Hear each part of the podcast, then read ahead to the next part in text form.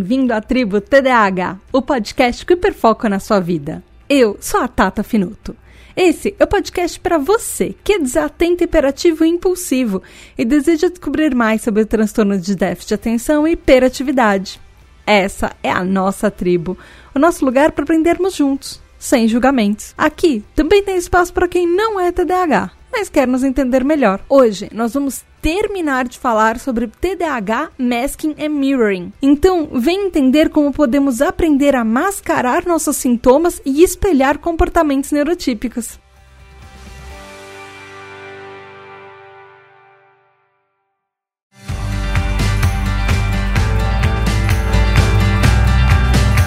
Tribo, tudo bem? Aqui é a Tata Finoto e tem mais um episódio da Tribo TDAH para você. Mas antes, recadinhos muito rápidos. Não esqueça que você pode ser um TDAH Hyper, ou seja, você pode apoiar a nossa tribo, fazer com que ela cresça ainda mais e, com seu apoio, fazer com que isso se reverta para nossa própria tribo. Tem novidades chegando aí para os nossos TDAH Hypers, os nossos apoiadores. Com seu apoio, você pode fazer parte de um grupo secreto exclusivo com mais de 180 TDAH Hypers. A gente está quase chegando nos 190 no grupo.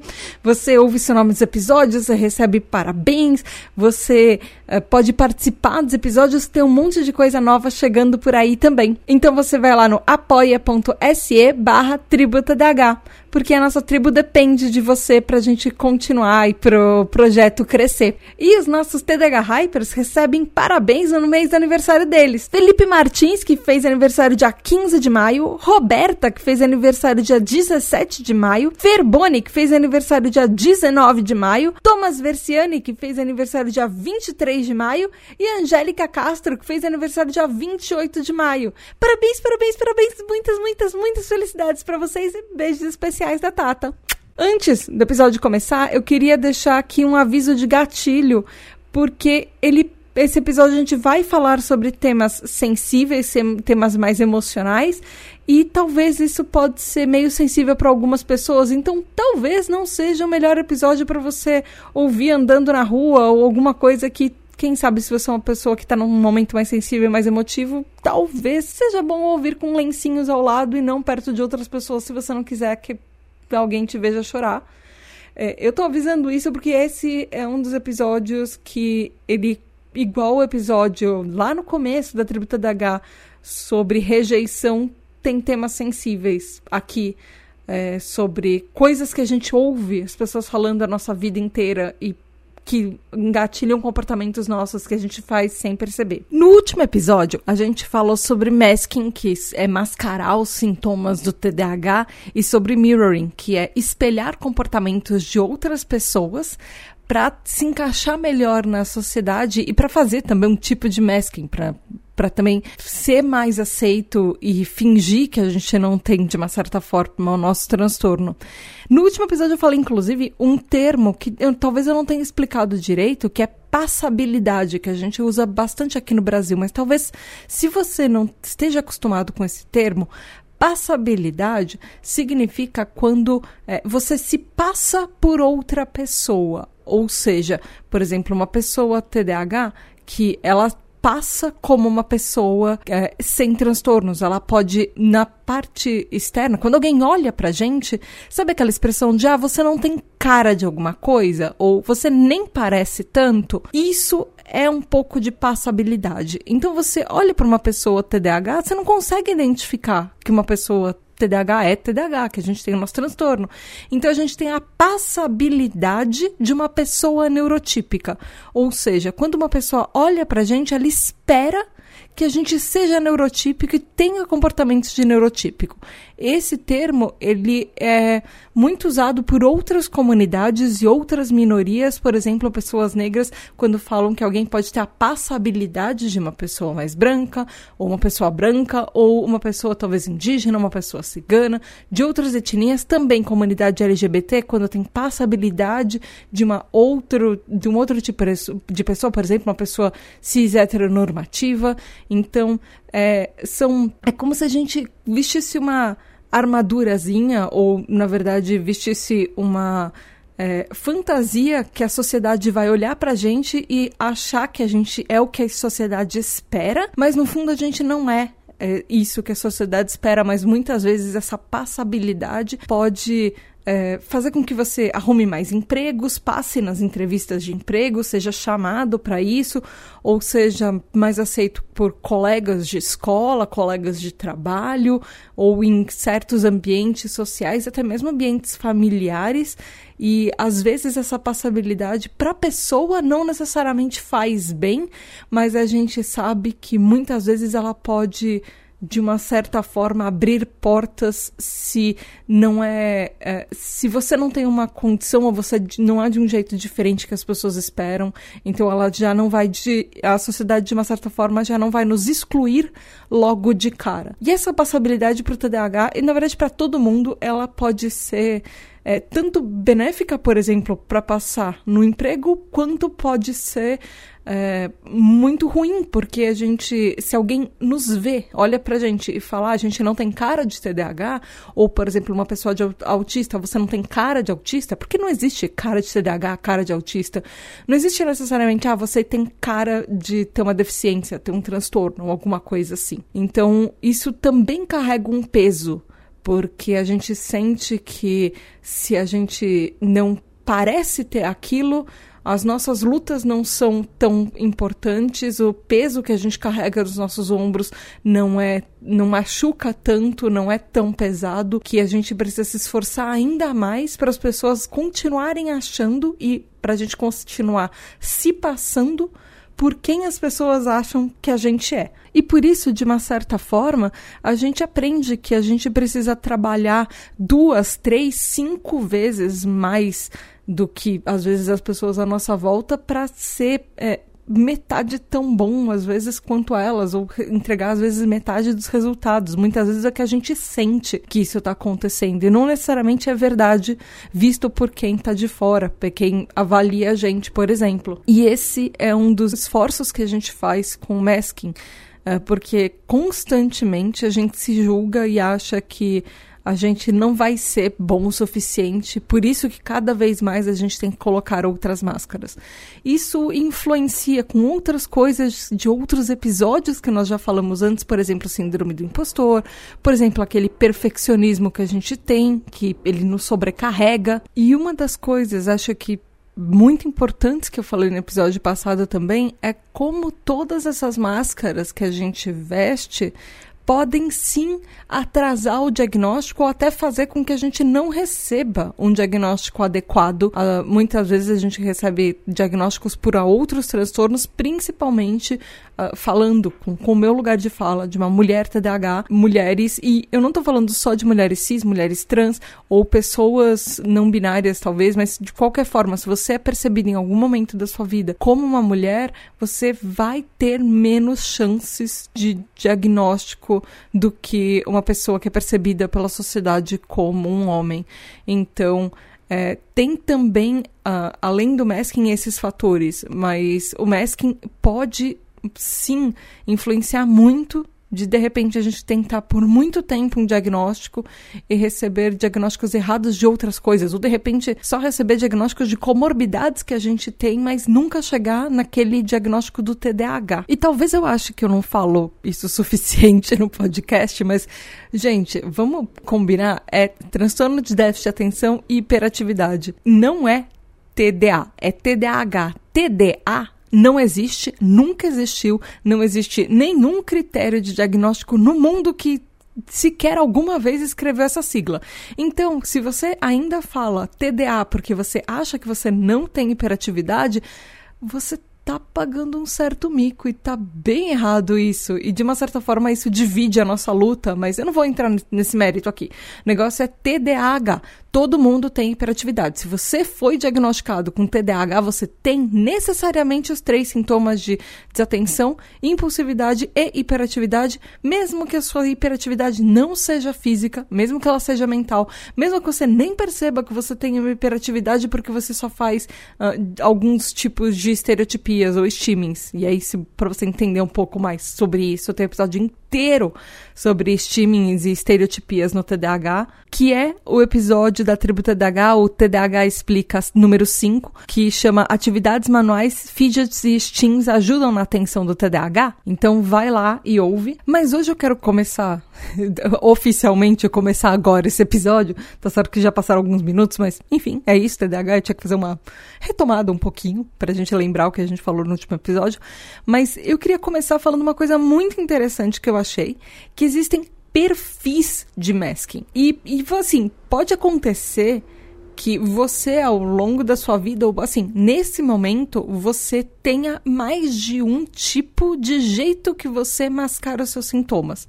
Então, é, não é um teste do BuzzFeed, mas eu vou falar algumas características de alguns tipos de perfis.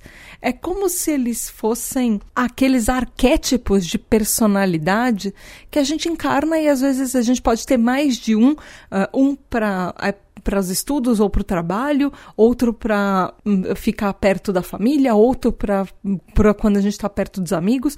Então, pode acontecer de você ter um que é o seu predominante, ou de repente uh, uma, um arquétipo de personalidade, que é esse perfil de masking, que é você um para cada situação social. E também pode acontecer que a intensidade como essa máscara que você usa, ou que a gente usa, na verdade, a, intensidade dela dependendo da situação. Então, de repente, num ambiente, é, vamos supor, de trabalho, você tá super é, usando esse masking a todo, com todo o seu potencial, super mascarado, e aí em atividades sociais você só tá parcialmente, de repente na sua própria casa, você não sente que você precisa mascarar o seu TDAH, ou talvez não sinta que precisa mascarar tanto, e você não usa uma máscara. Mas a intensidade de quanto a gente usa ou não em, em diferentes situações sociais e que tipo de perfil a gente usa ou não, ela pode ser alternada.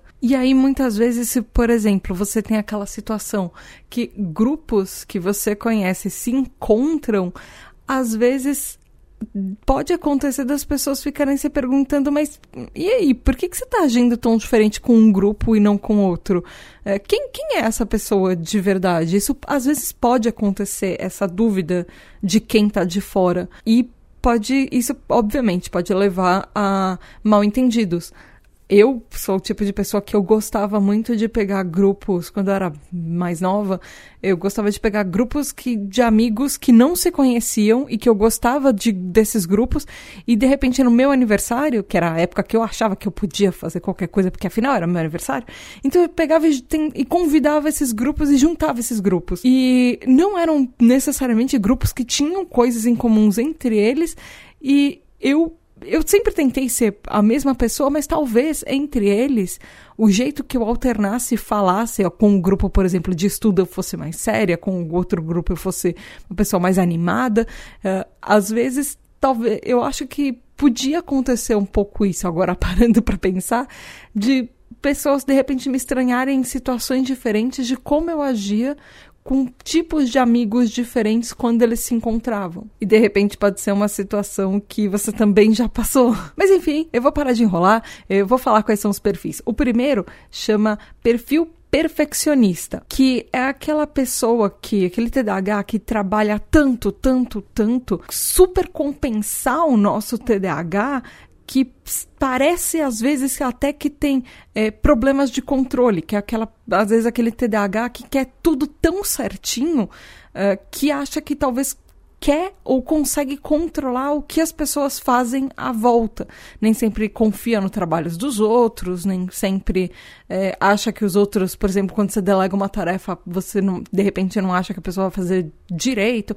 Isso pode ser tanto para trabalho de escola quanto para trabalho de é, profissional, quanto de repente até, por exemplo, você manda uma pessoa lavar a louça, você acha que a pessoa não lavou a louça bem suficiente, você vai lá e refaz a louça que ela lavou e tem que lavar você, porque só você sabe lavar aquela louça direito. E aí a mentalidade desse perfil é achar que se a gente fizer tudo perfeito e o, é, o mais sem falhas possível, talvez as outras pessoas à nossa volta não percebam quanto a nossa vida é um caos e quanto a gente é um caos aqui dentro da nossa cabeça, porque a gente está se passando por um neurotípico e a gente acha que a nossa máscara está no lugar e a gente se passa por um neurotípico muito bem. O outro perfil é tipo aquela pessoa que é o centro das atenções, é a vida da festa, é a pessoa que adora estar. Tá nos holofotes e ser o centro de tudo. De repente, a pessoa que é engraçada e todo mundo para para ouvir o que ela fala, ou todo mundo para para ouvir as piadas que ela conta. A, a resposta que ela tem para multidões ou para grupos de pessoas, às vezes menores, maiores, enfim, é sempre positiva, uma pessoa que gosta de estar nesse lugar de atenção, de ser atenção. E muitas vezes pode ser aquela pessoa tá mascarando o quanto ela tá sofrendo por dentro com a risada que ela tá fazendo com que os outros sintam e, e, gargalhem junto com ela por fora. Porque muitas vezes, se elas estão rindo com a piada que você conta, elas não estão rindo de você.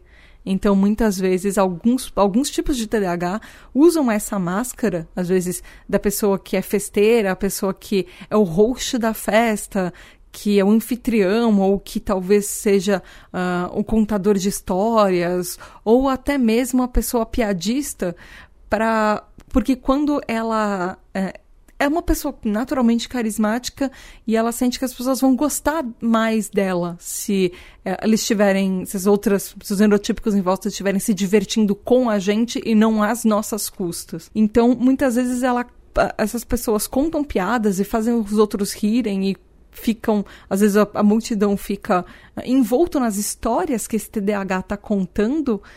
E aí a gente acha que se eles estiverem tão envoltos em como a gente é uma pessoa legal, eles não vão perceber os erros que a gente faz e como às vezes a gente está inseguro por dentro, porque se uma pessoa não ri, de repente é aquela pessoa que a gente vai tentar mais do que todo mundo fazer rir, fazer aquela pessoa se divertir, fazer aquela pessoa gostar da gente. Porque não importa se 100 pessoas estão rindo e uma não, é aquela que não tá gostando da gente que a gente vai se importar e vai levar pro coração e achar que é pessoal, que ela não gosta da gente por isso, que ela não. Eh, sei lá, de repente ela não foi legal, ou de repente eh, ela não riu de uma piada, enfim. Aí também tem o perfil do intelectual, do cérebro, aquela pessoa que é o crânio da situação, que a pessoa se esforça tanto para ser brilhante em todas as situações, falar coisas espertas, inteligentes e ter sempre as respostas, para ela para que as pessoas não não vejam que uh, ela tá com todas essas ideias ou ela estuda tanto para não ter críticas justamente das coisas que ela não sabe. Então, ela se mascara muito e se protege nesse escudo de eu sou a pessoa que tem, que guarda esse conhecimento, porque se você me perguntar alguma outra coisa, eu não vou saber responder, mas tudo bem, eu vou, eu vou fazer com que você nem perceba que aquela outra coisa eu não sei. Então, pelo. É, e é, todas as máscaras são muito por medo de críticas. Eu me identifico muito com essa. Uh, principalmente em projetos de podcast, porque no primeiro podcast que eu fazia, é, eu era a única pessoa que recebia críticas negativas. Tá certo que eu era a única pessoa, única mulher do projeto também. E todas as vezes que os caras falavam alguma coisa positiva, eh, na verdade, qualquer comentário que os caras fizessem, uh, os ouvintes, que eram de maioria masculina, sempre falavam que estava ok e tudo. E qualquer coisa que eu falasse, sempre tinha alguém que achava que podia rebater. Então eu comecei a estudar tanto e tanto e tanto para as minhas pautas, elas foram ficando tão longas justamente para não ter uh, alguém que chegue e fala o seu conteúdo é uma bosta. Você não estudou o suficiente, você está falando merda, você não sabe o que você está falando, nem, você nem devia estar tá nesse microfone. Então, é, eu sei que eu estudo demais cada coisa que eu vou falar. Essa pauta, por exemplo, tem quase 20 páginas. É, justamente para não chegar alguém de vocês do outro lado e me te criticando porque toda a pesquisa que eu fiz não foi suficiente para falar sobre esse assunto, que eu nem devia estar tá fazendo esse podcast. E eu uso isso como uma máscara para mim. E eu e porque de uma certa forma é reconfortante saber que, nossa, eu fiz uma pesquisa tão extensa, tão extensa, que eu duvido que alguém tenha um conteúdo tão grande sobre isso. Então agora eu acho que eu posso gravar e falar e contar para vocês tudo que eu aprendi. E às vezes é, esse perfil acha que, que a gente vai ser tão esperto, a gente vai fazer com que as pessoas nos admirem pela nossa inteligência, que vai parecer que a gente é mais esperto do que as outras pessoas ao nosso redor, mas não é necessariamente para se mostrar, mas é muito para alguém não duvidar da gente e falar que a gente uh, que nós somos pessoas ruins ou que nós somos umas bostas e não sabemos o que nós estamos fazendo e que a gente nem deveria estar tá fazendo o que a gente faz. Então, muitas vezes o que acontece nesse perfil, e eu falo muito por experiência isso também, é que a gente exagera no nível de conhecimento e, tem, e acha que tem que saber um pouco sobre absolutamente tudo para opinar sobre tudo, para justamente não ser pego desprevenido para dar uma opinião e alguém nos criticar por essa opinião ou achar que a gente não sabe nada se a gente tiver um assunto que a gente não pode nem comentar alguma coisa a respeito. Aí tem um outro perfil que é meio oposto disso, que é a pessoa, é aquela ovelhinha, é, ovelhinha rejeitada da família, o perfil rebelde, o perfil que a pessoa já se, enca se, encarnou como um perdedor. É a pessoa que não liga mais para críticas dos outros e às vezes ela faz coisas propositalmente esperando a crítica alheia, porque já a pessoa já foi tão criticada a vida inteira que ela encarnou o papel de uma pessoa rebelde ou daquela ovelhinha da família que uh, é, a, é a meio rejeitada, ou, ou a pessoa se colocou o, o apelido de perdedor e às vezes parece que ela faz tudo para que uh, para fazer o oposto das pessoas e de uma certa forma esse perfil também tem uh, muito ligado com a com uma autopiedade de achar que uh, se que a, meio que a vida te deve alguma coisa que você uh, não conseguiu as coisas que você queria, às vezes, porque uh, se você não fosse assim, a, as vida, a vida seria mais fácil e a vida te deve uh, favores por você não, por exemplo, ter nascido neurotípico ou pela sua vida ser mais difícil do que os outros por um ou outro motivo. É, às vezes é um perfil. Uh, e não, às vezes pode ser um perfil, às vezes pode ser uma fase que você tá mal e achando que você carrega o peso no mundo nas suas costas e não tá legal para você. Muitas vezes é a pessoa que ela é a excluída e não necessariamente as pessoas excluem ela, mas às vezes ela mesma se exclui dos grupos e das situações para que não tenha rejeição do outro primeiro. E muitas vezes ela sai falando: "Ah, é tudo minha culpa, eu sou culpado do mundo, sou tudo eu". É muito esse tipo de de situação e de perfil que, que essa pessoa mostra. E não importa, às vezes, o que você fale para ajudar, se essa pessoa às vezes está nessa espiral é, para o fundo do poço, por mais que às vezes você tente ajudar, uh, não necessariamente essa pessoa vai querer a ajuda de outra pessoa, porque é, ela está cavando o próprio buraco. E eu sei que não é uma coisa. É, não, não é um perfil legal, mas eu também entendo que às vezes muitos de nós já passamos por uma fase que era que a gente estava nesse perfil. Ele pode ser um perfil duradouro, ele pode ser um perfil que ele é uma fase. Mas eu sei quanto às vezes o TDAH pode ser muito difícil e muitos de nós já estivemos exatamente nesse lugar de eu acho que a minha vida tá uma merda e não importa o que eu faça, ela só vai ficar pior. Então eu nem vou tentar melhorar porque não vai adiantar. Então eu desisto. Eu já tive alguns anos que eu passei assim, inclusive foram alguns anos de depressão, é, coincidentemente. É, existe até um, uma certa ligação com esse perfil com alguns outros é, comportamentos autodestrutivos ou até autodepreciativos, enfim.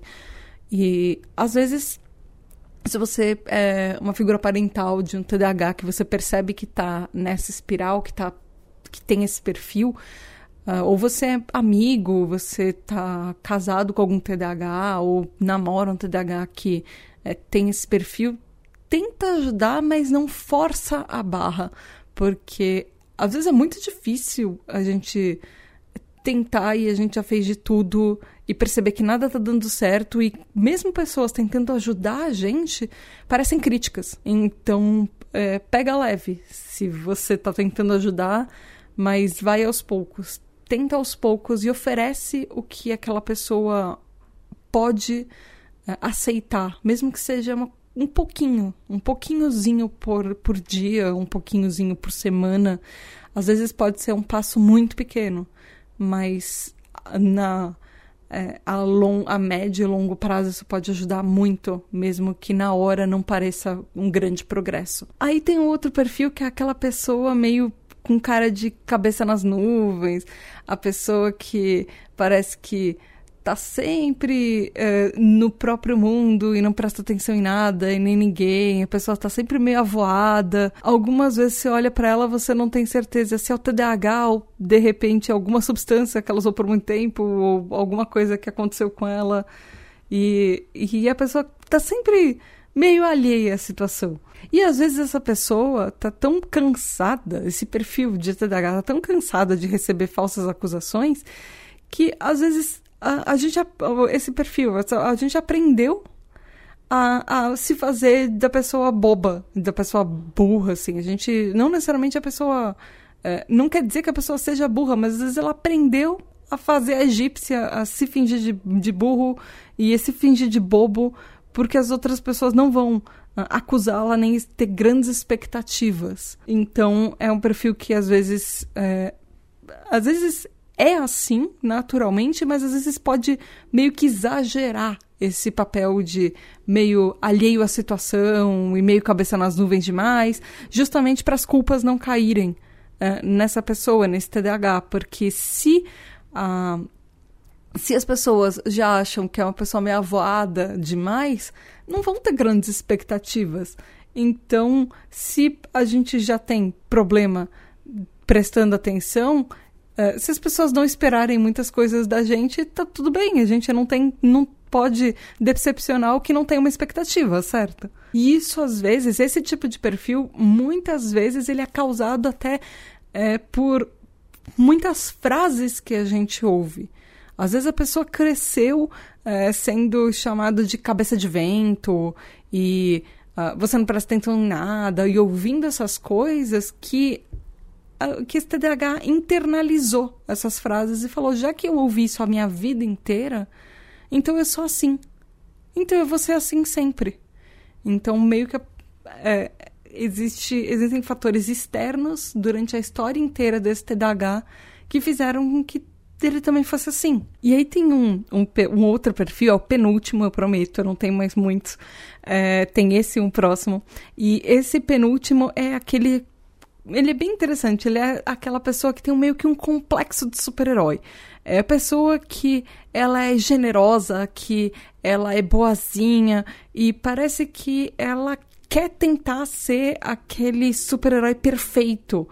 É, no sentido de que é a pessoa que sempre é, tem muitos amigos e faz as coisas pelos amigos, quer se sentir a pessoa indispensável e completamente indispensável no grupo, porque o grupo não existe sem ele, porque as coisas são mais divertidas com ele, porque ele ajuda os amigos e porque qualquer pessoa que vai pedir uma ajuda, essa pessoa vai estar tá lá e sabe que pode ser a primeira com quem uh, as outras pessoas em volta podem contar. Só que tem o outro lado, porque uh, esse TDAHzinho, que é um super-herói, ele não sente que ele tem alguém com quem ele pode contar muitas vezes.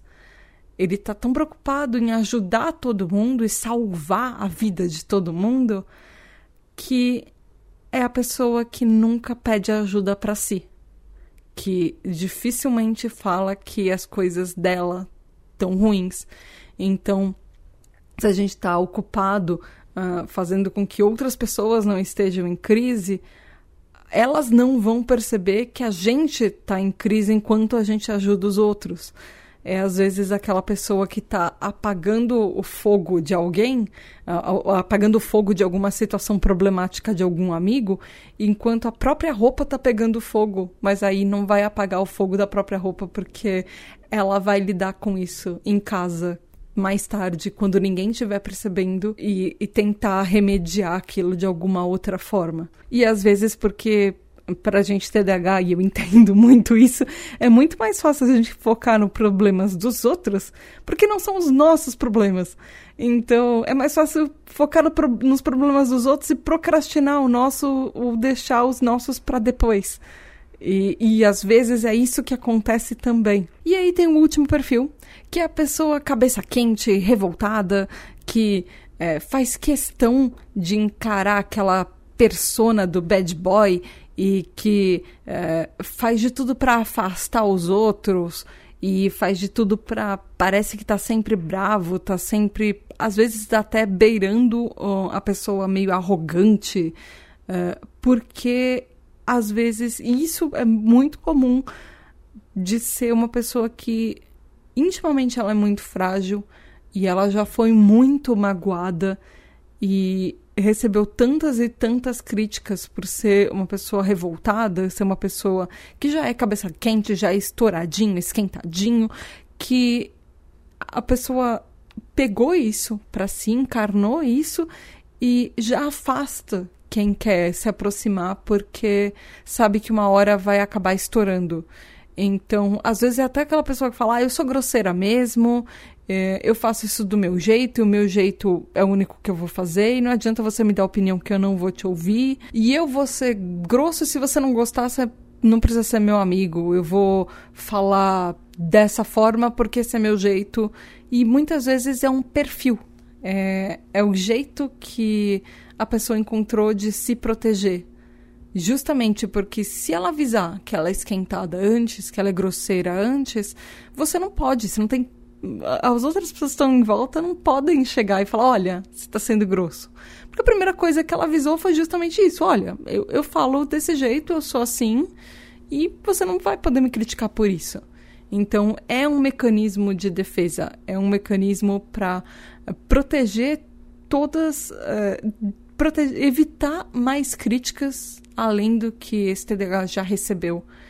E, ela, e esse TDAH encarna essa persona de eu sou assim, você não vai me mudar, é, não tenta.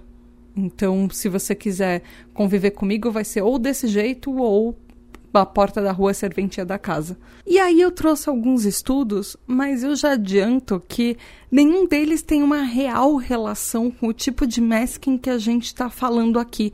Porque, como eu disse no primeiro episódio, as pessoas que fazem esses estudos, elas não nem entendem o suficiente de masking, na verdade não tem como uh, mensurar o masking para um resultado é, analítico de estudo científico, de pesquisa, enfim.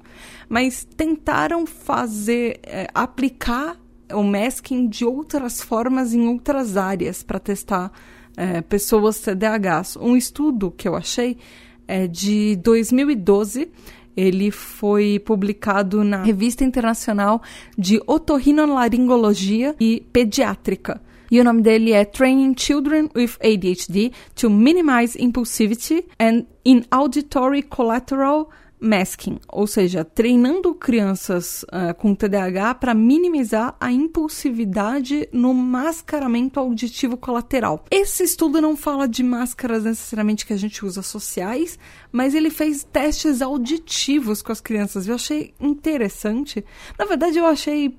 É, eu, eu não entendi, eu, Tata, lendo esse estudo, se eu gostei ou não desse estudo porque por um lado eu achei que ele parece meio uma tortura e do outro ele o, objetivo científico dele era interessante, mas eles pegaram crianças, sete crianças entre 10 e 16 anos, na verdade é, eram pré-adolescentes e adolescentes entre 10 e 16 anos, e quatro adultos com TDAH, todo mundo com TDAH, e fizeram 900 testes por dia em quatro dias consecutivos. E o negócio é que a pessoa coloca. Ah, os, os cientistas estavam fazendo esse teste, eles estavam tentando estudar a impulsividade.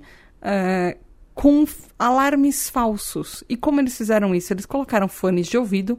Em um lado tinha um zunido em um, e no outro lado ele fazia como se fosse um barulhinho, um ruído, um pulso. E aí ele tentava é, controlar o quanto, a, a, quanto as crianças, os adolescentes e os adultos ouviam isso e impulsivamente falavam que ouviam, ou só tinham tipo um fantasma, como se a gente uh, tivesse inventando, que a nossa cabeça já está tão acostumada com, com o barulho que está ouvindo sem que ele o barulho extra fosse tocado. E o que aconteceu é como se fosse aqueles testes que você faz que você coloca dois fones de ouvido, toda vez que o barulhinho toca, você levanta a mão e fala: "Ouvi, agora, aqui".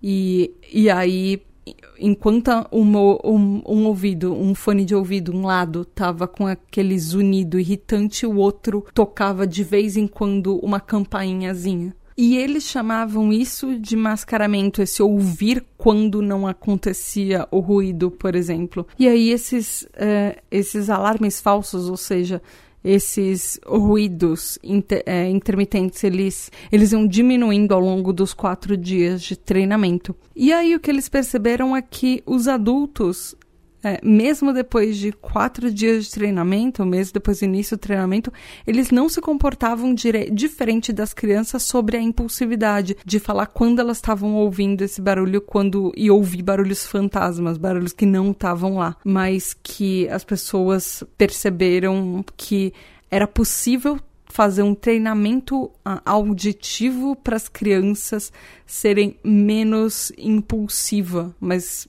crianças menos impulsivas na detecção de áudios. Então, uh, eles perceberam que era possível talvez treinar crianças TDAHs para talvez se irritarem menos com barulhos externos. Com isso, eu, Tata, fico me perguntando o, a que custo essas crianças, esses adultos ficaram ouvindo um zunido na orelha durante quatro dias para treinar isso e se eu não achei nada depois falando se essas pessoas continuaram ouvindo esses zunidos depois, assim, do tipo, porque eu, às vezes, eu não sei se você acontece com você do outro lado, mas de repente eu ouvi do nada um zunido ou algum barulho, por exemplo. Eu acordo sem o meu despertador tocar, porque eu tô tão acostumada com ele tocando que eu sonho com o meu despertador tocando. E aí eu vejo, às vezes, que é um horário que são muitas horas antes que eu preciso acordar. E às vezes, nesse estudo eu fiquei lendo e me perguntando isso. Gente, será que isso não foi meio é, cruel com essas crianças e com esses adultos. De repente eles começam a ouvir esse barulho do nada, mas enfim, não sou, não fui eu que fiz esse estudo, eu só tô aqui para relatar isso para vocês. O outro estudo que eu achei, ele já é mais recente, na verdade, ele, esse realmente é sobre masking. Oh, ele é super recente, ele é de abril de 2021 e ele foi uma tese é, de sociologia e antropologia social. E ela teve é, vários méritos e, hon e honrarias na universidade que ela foi apresentada, que é a Dalhousie University, na, em Halifax, no Canadá. O nome dele é muito interessante. Ele chama I Don't Suffer from ADHD, I Suffer from Other People. ADHD, Stigma and Academic Life que significa eu não sofro de TDAH, eu sofro por causa das outras pessoas. TDAH, estigma e vida acadêmica. Eu achei fantástico só, assim, desde o título desse, uh, desse trabalho, dessa tese. E aí foram aplicados uh, oito questionários e outras entrevistas é, temáticas e análises temáticas semi-estruturadas qualitativas, ou seja, eram perguntas abertas que tinham espaço para respostas, para as pessoas darem as opiniões delas. E aí o estudo já começa, na verdade, essa tese já começa falando que TDAH é muito conhecido por ter muitos estigmas e existem é, muitos buracos na literatura científica que abordam o TDAH adulto e todo esse estigma é, justamente do ponto de vista de uma pessoa TDAH. Ou seja, é, essa pessoa justamente que escreveu essa tese falou que a maioria das coisas que a gente lê, e com a, toda a razão que essa pessoa fala isso, é é um estudo feito por uma pessoa neurotípica falando de um terceiro, falando de um TDAH que a pessoa não é TDAH. Então, a maioria dos estudos que eu leio e apresento para vocês, inclusive, são pessoas de fora falando sobre o nosso TDAH e estudando a gente como pacientes, não como igual. Uh, então, por isso que é, ela, é, ela fez esse Uh, esse estudo sociológico, essa pesquisa, né, e esse estudo sociológico qualitativo, que ele investiga os jeitos que os estudantes universitários respondem ao, ao estigma do TDAH nesse ambiente de estudo universitário e, mais especificamente, como as pessoas TDAHs usam o masking nesse ambiente de estudo e nesse ambiente universitário. E que o masking, como definição geral, é justamente isso. Ela é ele é definido por tentar esconder ou de uma forma ocultar ou até, entre todas as aspas, corrigir uh, que, os traços que são menos desejáveis no transtorno, no TDAH. E aí, esse estudo conclui uma coisa muito interessante. As pessoas que responderam entenderam e, na verdade, elas admitiram que elas mascaram certos sintomas do TDAH, sim, mas a, o estigma negativo e essa resposta negativa desse estigma que o TDAH carrega é muito mais voltado a autoaceitação, uh, incluindo sobre fazer amigos, por exemplo, e como isso pode afetar as pessoas. E esse estudo fala que a, a autoaceitação melhora quando você faz amigos que também são neurodivergentes porque você consegue começar a olhar o TDAH em uma, de um jeito mais leve e que você começa a se aceitar mais quando você começa a ver outros TDAHs como você e o, o seu próprio estigma sobre o seu transtorno vai se dissipando um pouco e vai ficando, na verdade, menos pesado para você. E eu achei muito bonito esse estudo, achei muito interessante ler isso, porque é exatamente o que, que acontece com a gente. Quando a gente conhece outros TDAHs, a gente começa a se identificar falar, nossa não sou só eu que faço isso. Isso não é uma coisa minha, isso é uma coisa que a gente tem em comum. Então tá tudo bem fazer isso. É, é, é uma coisa, de uma certa forma, natural para o nosso grupo de pessoas que tem em comum. E aí, esse último estudo eu trouxe mais por curiosidade, porque ele fala de masking, ele fala de mascaramento, mas não é necessariamente um, um mascaramento que a gente escolhe, não é uma máscara que a gente tem até opção. Uh, ele fala sobre uh, TDAHs que têm altas habilidades e superdotação em conjunto com TDAH e como isso afeta um ao outro. Eu muito provavelmente vou também usar esse estudo em algum episódio que eu fizer mais para frente sobre altas habilidades e TDAH, porque eu estou me prometendo fazer um episódio sobre isso há bastante tempo. Eu só não sei quando vai acontecer, mas enfim, eu achei esse estudo bem interessante e eu queria trazer ele para vocês. Ele é super, super, super recente. Ele foi lançado tipo, praticamente anteontem, assim.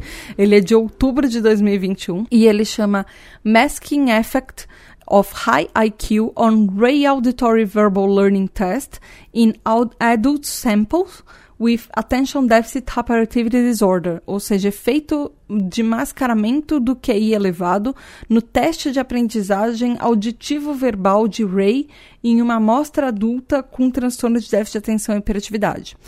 Uh, assim, o nome do estudo fala QI elevado, eu sei que muita gente não concorda com esse termo, enfim, eu vou, eu prefiro falar é, altas habilidades de superdotação. Enfim, eu sei que para ah, muitas pessoas é, entendem que essa, que esse conceito de QI elevado, QI baixo, enfim, já é ultrapassado, mas enfim, o nome do estudo não foi o que deu esse nome no estudo, tá? Ele foi feito no Colégio de Medicina da Universidade de Illinois, em Chicago, nos Estados Unidos, e foi publicado na, em uma revista chamada Neuropsicologia Aplicada a Adultos. E aí ele pegou duas populações que são adultos com TDAH e altas habilidades e, e comparou com adultos é, eh, TDAH que são que estão na média. E aplicaram esse teste de aprendizagem auditivo verbal de Ray Uh, que ele é o nome original dele é Ray Auditory Verbal Learning Test. E ele fala que adultos que têm uma inteligência mais elevada,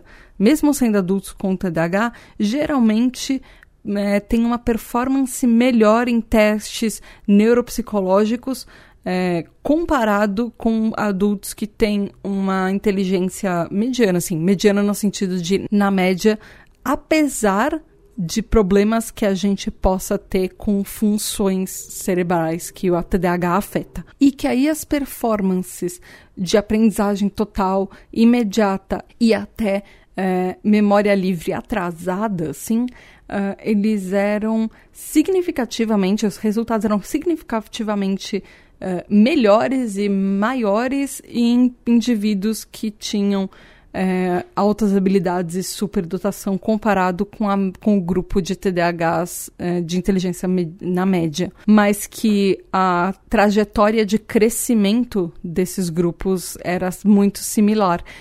E os dois grupos é, tinham exatamente o, o mesmo o mesmo grau de problemas e com as funções executivas do cérebro desde a infância e também na vida adulta. Então eles pegaram um grupo homogêneo de TDAHs que sentiam sem, desde sempre os efeitos do nosso transtorno e compararam isso como a inteligência ou na verdade as altas habilidades impactavam nisso. E aí os resultados mostraram que geralmente adultos TDAHs com QIs mais elevados, ou seja, uh, com uh, altas habilidades e superdotação, normalmente têm resultados melhores em testes verbais de aprendizagem e memória é, comparado com adultos TDAHs com o QI na média. E esses resultados sugerem que existe sim uma máscara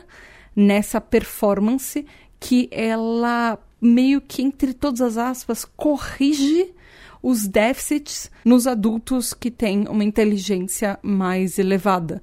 Porque, como eles vão melhor nesses testes, existe uma máscara que quase parece que eles não têm TDAH. E que é, e aí esse estudo termina falando que existe uma evidência cada vez maior e que é cada vez mais comprovada que altas habilidades e superdotação mascara os déficits neurocognitivos durante os testes eh, em adultos em TDAH. Então, durante, por exemplo, o diagnóstico de adultos TDAHs. E isso é uma coisa que a gente, que eu já falo aqui na tribo desde o começo, naquele episódio lá no comecinho sobre TDAH e genialidade, que é até o episódio 2, como que é, você ser um TDAH que às vezes tem uma inteligência acima da média pode fazer com que a, seu diagnóstico de TDAH seja atrasado.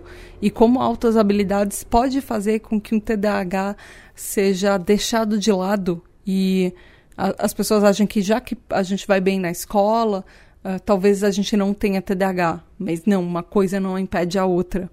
É, eu inclusive tenho esse diagnóstico da, dos dois ao mesmo tempo e é uma coisa que. É, são problemas à parte, por isso que eu quero falar isso, mas em outro episódio. Mas porque são TDAHs que estão sempre sendo cobrados, que você é tão inteligente, você nunca repetiu, ou de repente você é um aluno muito bom, então por que você vai muito bem em algumas coisas e outras coisas você não vai bem?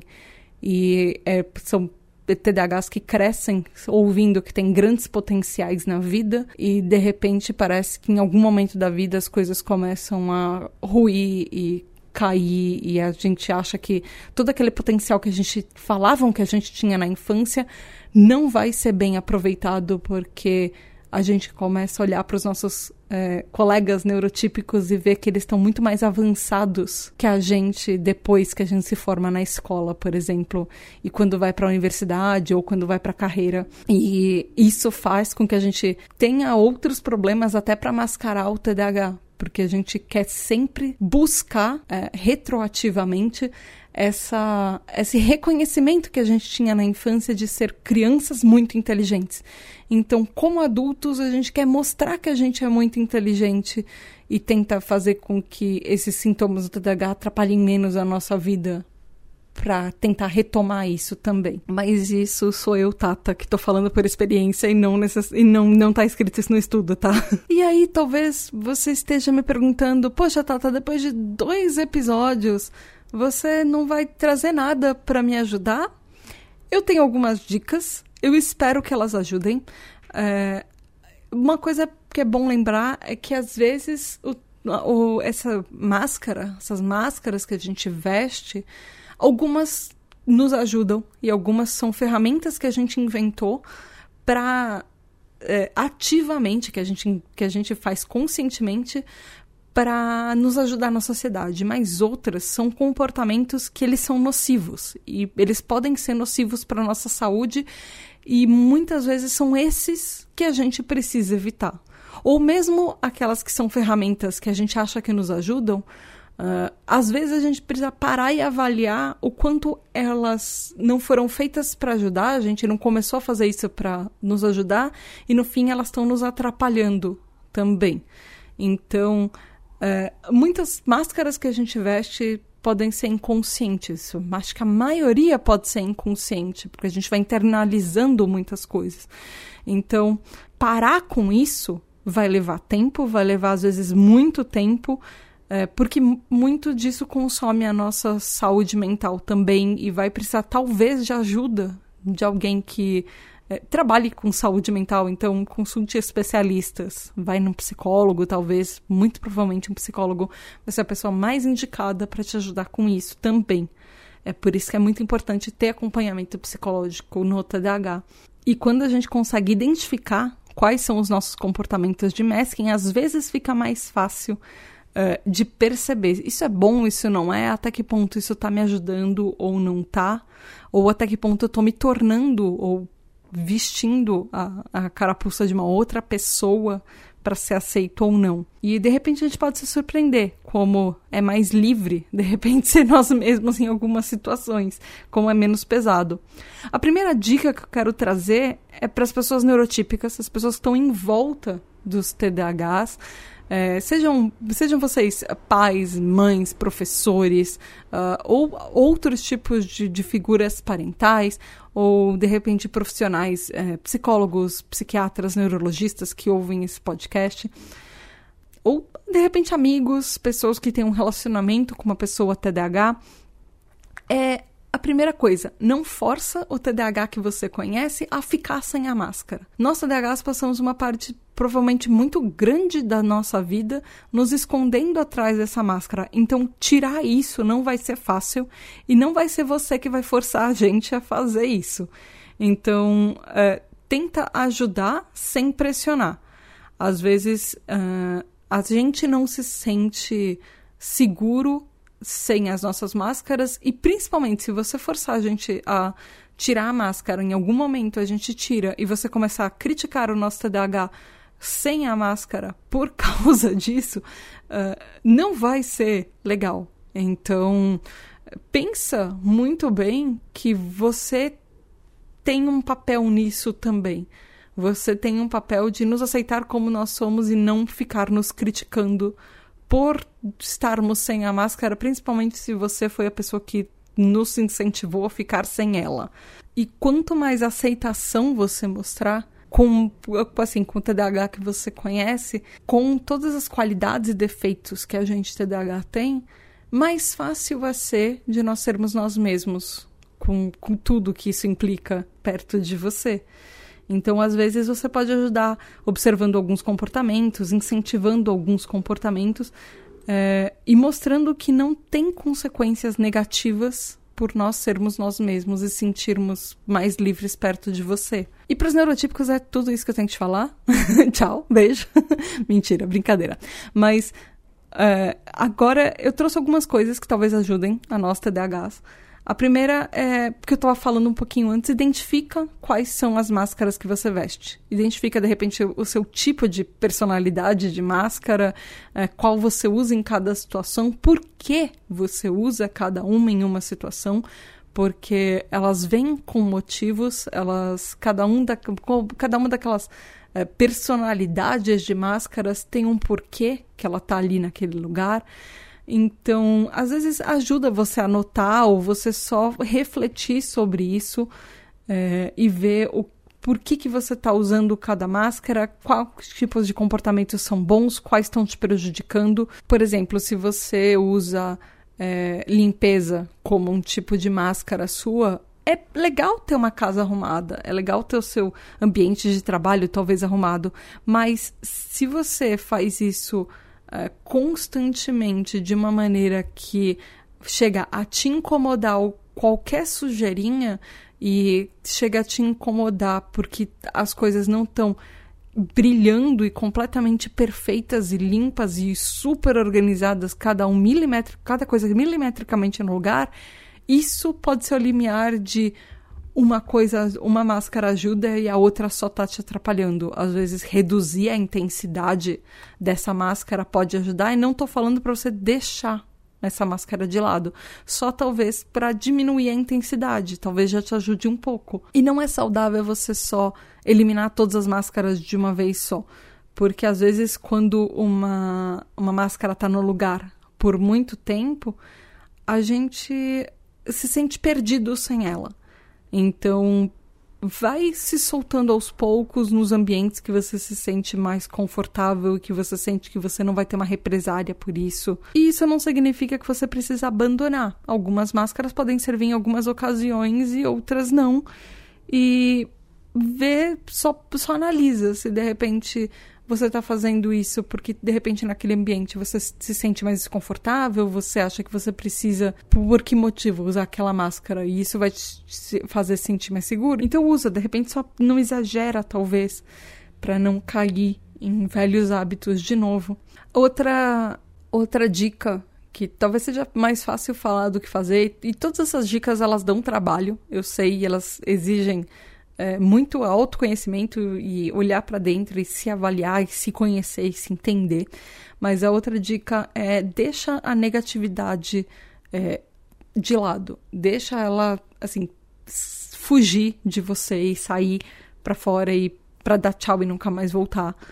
Uh, e às vezes isso significa olhar para comportamentos presentes e passados e se desculpar. Perceber que em algum momento você criou essa máscara porque você sentiu culpa de um comportamento que ela estava associada, que ela estava tentando esconder. Então, uh, é importante a gente reconhecer isso e deixar essas máscaras de lado. É importante a gente reconhecer isso e deixar essa negatividade de lado. De repente, o que a gente ouviu sobre aquilo de lado. Porque é essa negatividade que está prendendo a gente em muitos momentos. Porque nós não somos as coisas negativas que falaram pra gente a vida inteira, a nossa vida inteira. Nós somos muito mais do que as frases negativas que nós ouvimos. E nós podemos muito mais do que isso. Mas eu sei o quanto uma frasezinha é, de crítica, mesmo que seja pequena, ela pode formar uma corrente no nosso pé e ficar nos puxando sempre para trás e para baixo. É, toda vez que a gente pensa, poxa, hoje eu consigo fazer isso, aí a gente lembra de alguma situação que alguém criticou a gente porque a gente não conseguiu naquela vez. Então eu sei que isso, uh, a gente coloca máscaras no lugar por causa de coisas assim. E deixar isso de lado se desculpar por isso, entender que muitas vezes não foi nossa culpa, e na verdade o TDAH não é nossa culpa, e nos aceitar por isso é, é difícil. Eu sei disso. Então, terapia pode ajudar, psicólogos podem ajudar muito a até se conectar com as nossas próprias emoções e entender de onde elas vieram. E como eu acabei de falar, se aceitar é um passo e é um passo difícil. Uh, entender que a gente é, pode ser incrível com o TDAH e apesar dele, pode ajudar muito. Existem coisas boas em qualquer uh, ambiente. O nosso TDAH também tem coisas boas. Poxa, a gente pode tirar tanto proveito de hiperfoco às vezes, ou mesmo uh, essa criatividade que vem junto com o TDAH por causa do nosso pensamento uh, super para tudo quanto é lado. De repente a gente tem um monte de ideias que as outras pessoas não conectam os pontos com a mesma velocidade ou conectar pontos tão longe como a gente faz no TDAH tem coisas boas que podem vir com o TDAH também. E eu sei que não, às vezes não é fácil perceber como ele pode ter coisas interessantes também quando a gente está muito preso na parte negativa.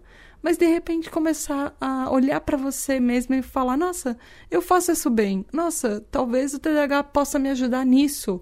Ou olha, né, eu gosto de quem eu sou. Olhar no espelho e ver que você é você tá bem com essa outra pessoa que tá te olhando do outro lado do espelho, que você gosta dela e começar a, a gostar mais dessa outra pessoinha que tá do outro lado do espelho, você de você mesmo, na verdade, mas enfim. O TDAH é um transtorno, ele não é resultado de coisas ruins que a gente fez, ou a gente não tem controle ou culpa sobre isso.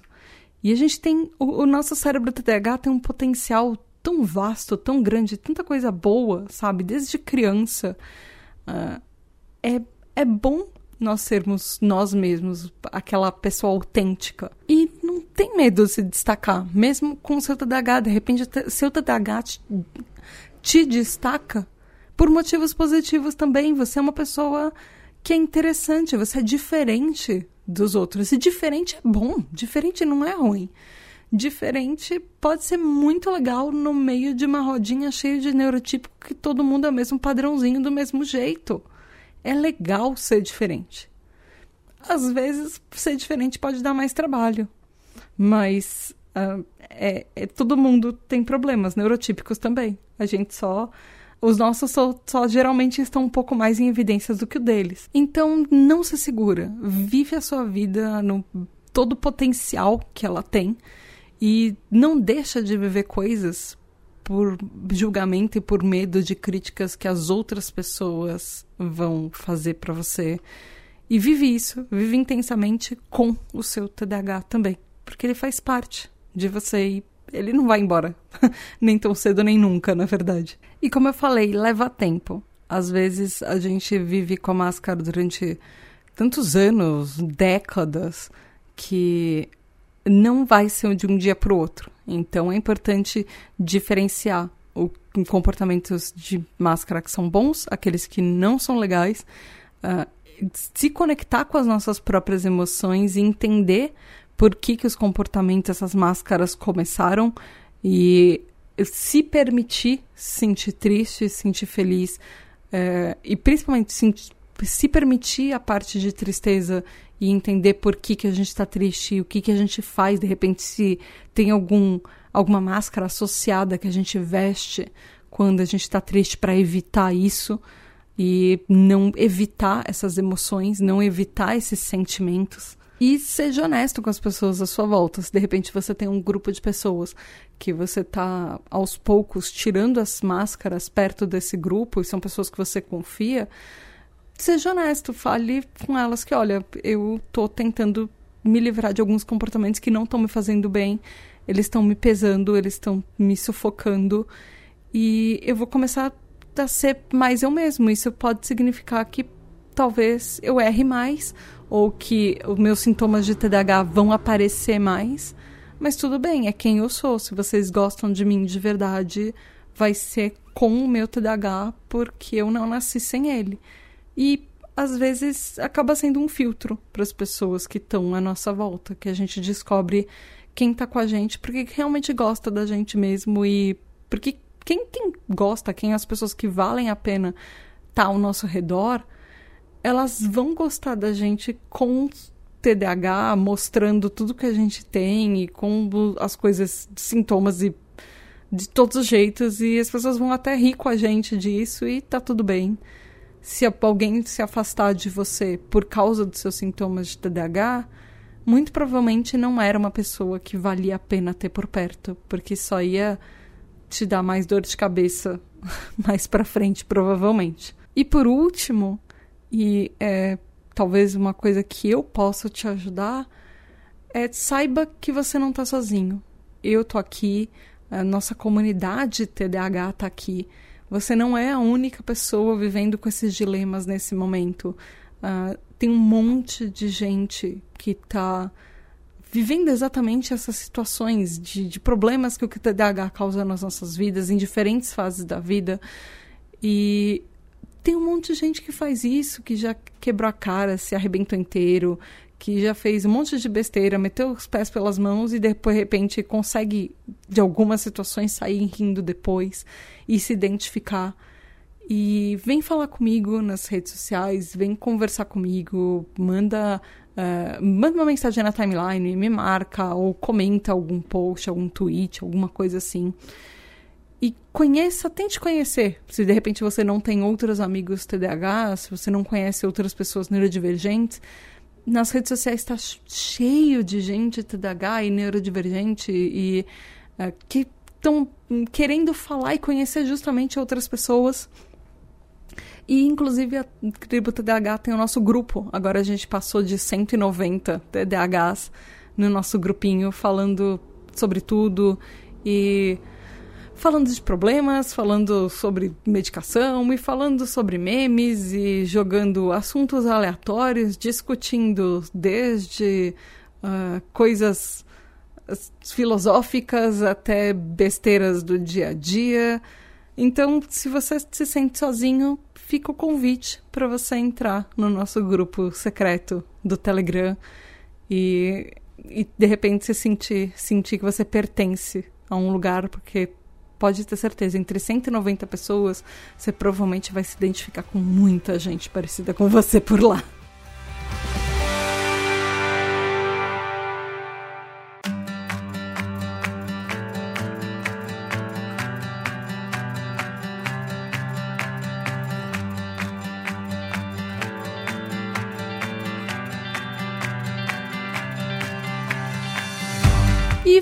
Por hoje. Eu espero que você tenha gostado desse episódio e eu espero que ele tenha te ajudado de alguma maneira a se entender um pouco mais e não se culpar por coisas que você faz que você não tem controle, aceitar um pouquinho mais o seu TDAH e até de repente descobrir estratégias que você sempre usou que você nem sabia que você fazia.